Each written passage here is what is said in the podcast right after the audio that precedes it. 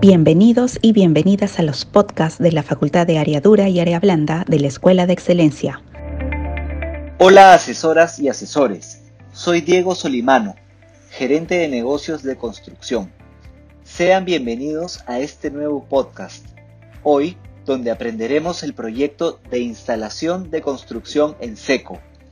En esta oportunidad nos acompaña el momo de construcción Julio Muñoz, quien nos enseñará todo sobre este proyecto. Julio, ¿qué tal? Hola Diego, gracias. Así es, asesores y asesoras. Hoy hablaremos sobre instalación de construcción en seco, pero antes respondamos las siguientes interrogantes.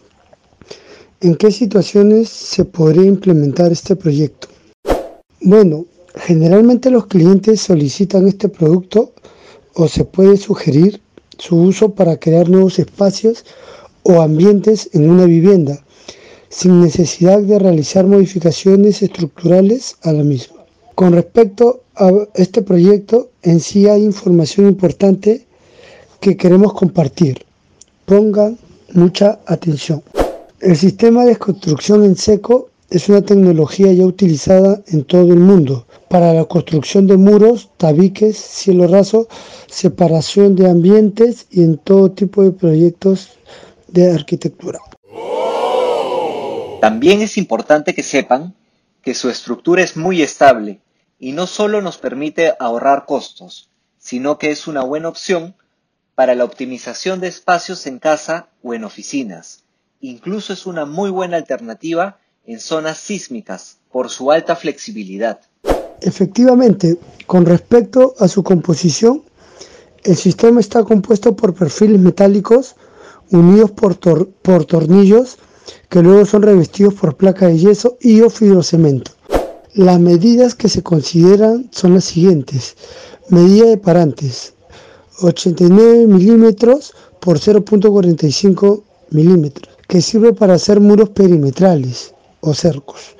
64 milímetros por 0.45 milímetros que sirve para hacer divisiones en interiores y también para hacer tijerales. 38 milímetros por 0.45 milímetros para todo lo que es cielo raso y detalles arquitectónicos.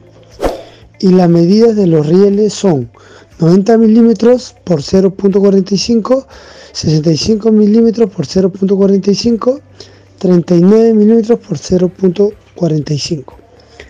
Este sistema permite mantener cada ambiente con su propia temperatura, evitando pérdidas de energía en lugares con aire acondicionado o calefacción, gracias a su conductibilidad térmica. Asimismo, al ser montado sobre una estructura metálica, ofrece mayor seguridad que el sistema tradicional en casos de sismo. Otro punto importante es la clasificación. Podemos clasificar el sistema según el tipo de plancha que posee. Las planchas de yeso son incombustibles debido a que están compuestas por un 20% de agua cristalizada, que al entrar en contacto con el fuego liberan el líquido, evitando así su propagación. Julio, cuéntanos qué tipos de planchas existen. Por supuesto, de este tipo de planchas tenemos plancha de yeso ST para interiores, plancha de yeso RH resistente a la humedad utilizada en baños y cocinas. Y finalmente plancha de yeso RF, que es una plancha resistente a las altas temperaturas. Por otro lado tenemos las planchas para uso de exteriores, el cual puede ser planchas negras o de firocemento, ya que nos ayudan a soportar los cambios bruscos del clima.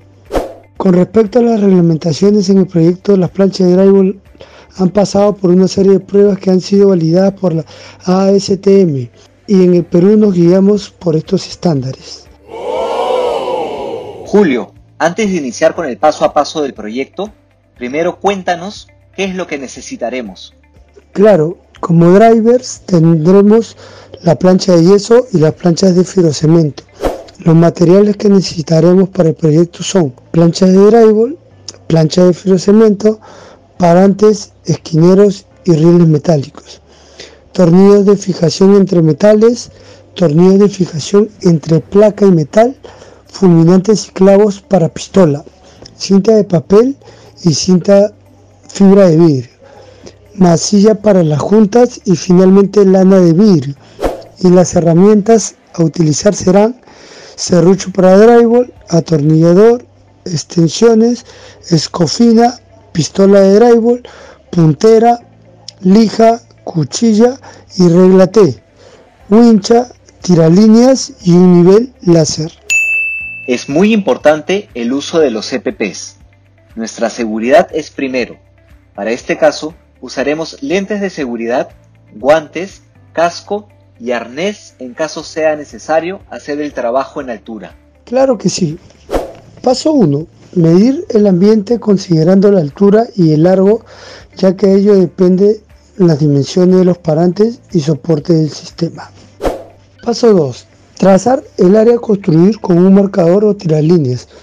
Luego se colocan los rieles o canales, tanto en la parte inferior como superior en donde se va a construir el muro, fijándolo con clavos de una pulgada en forma de zigzag.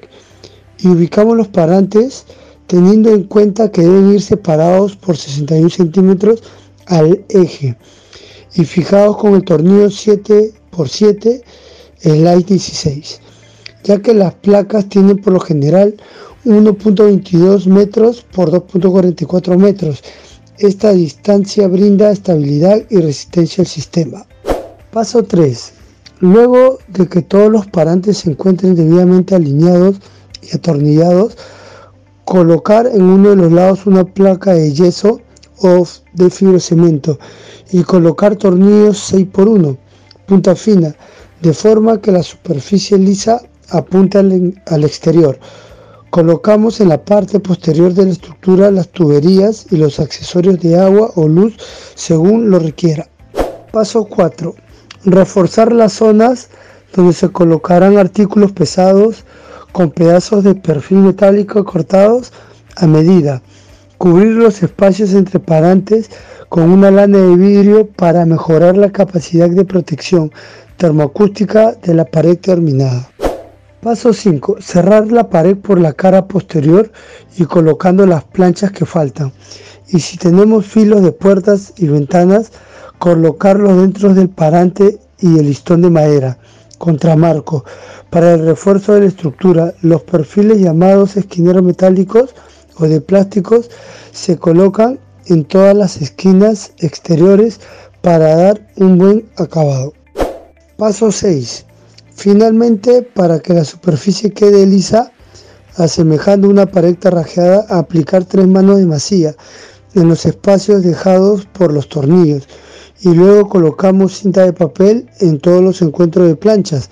Se debe tener en cuenta que una vez seca la estructura se debe alisar con lija, luego sellarla con pintura base sellador y después aplicamos el acabado deseado. Excelente, Julio. Esperemos que las asesoras y los asesores hayan captado cada paso. Cabe señalar que la dificultad de esta instalación es moderada, el gasto o inversión es promedio y el mantenimiento es solo limpieza. Julio, no nos olvidemos los tips de atención al cliente, por favor. No lo he olvidado, Diego.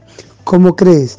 Durante la asesoría que se brinda al cliente podemos mencionar algunas de las ventajas del sistema de construcción en seco, siendo alguna de estas rapidez en la instalación, reducción de los costos en la instalación, mayor seguridad ante sismos. Las planchas poseen un peso de 25 kilogramos aproximadamente. Una plancha de yeso equivale a 2.98 metros cuadrados. Se puede emplear para volúmenes especiales, cielos rasos o tabiquería ligera. Por último, ofrecer siempre a nuestros clientes financiamiento con tarjeta CMR. Recuerden también que la instalación de las planchas es el último elemento de construcción que debe poseer una vivienda, por lo que el sistema eléctrico, agua, desagüe y demás instalaciones ya debieron ser realizados previamente. Evitar cualquier contacto con el agua su limpieza se realizará dependiendo del acabado de pintura que se haya seleccionado. Para más tips y consejos, consulta siempre a fondo el manual de capacitación. Asesoras y asesores, esperamos que este podcast les haya ayudado mucho y que realmente tomen en cuenta todo lo aprendido aquí. Gracias, Diego. Gracias a ti, Julio, por enseñarnos el proyecto de instalación de construcción en seco. Nos encontramos en el siguiente programa para seguir aprendiendo sobre este y más proyectos. Muchos éxitos. Y recuerda, nosotros y nosotras hacemos escuela para que alcances la excelencia.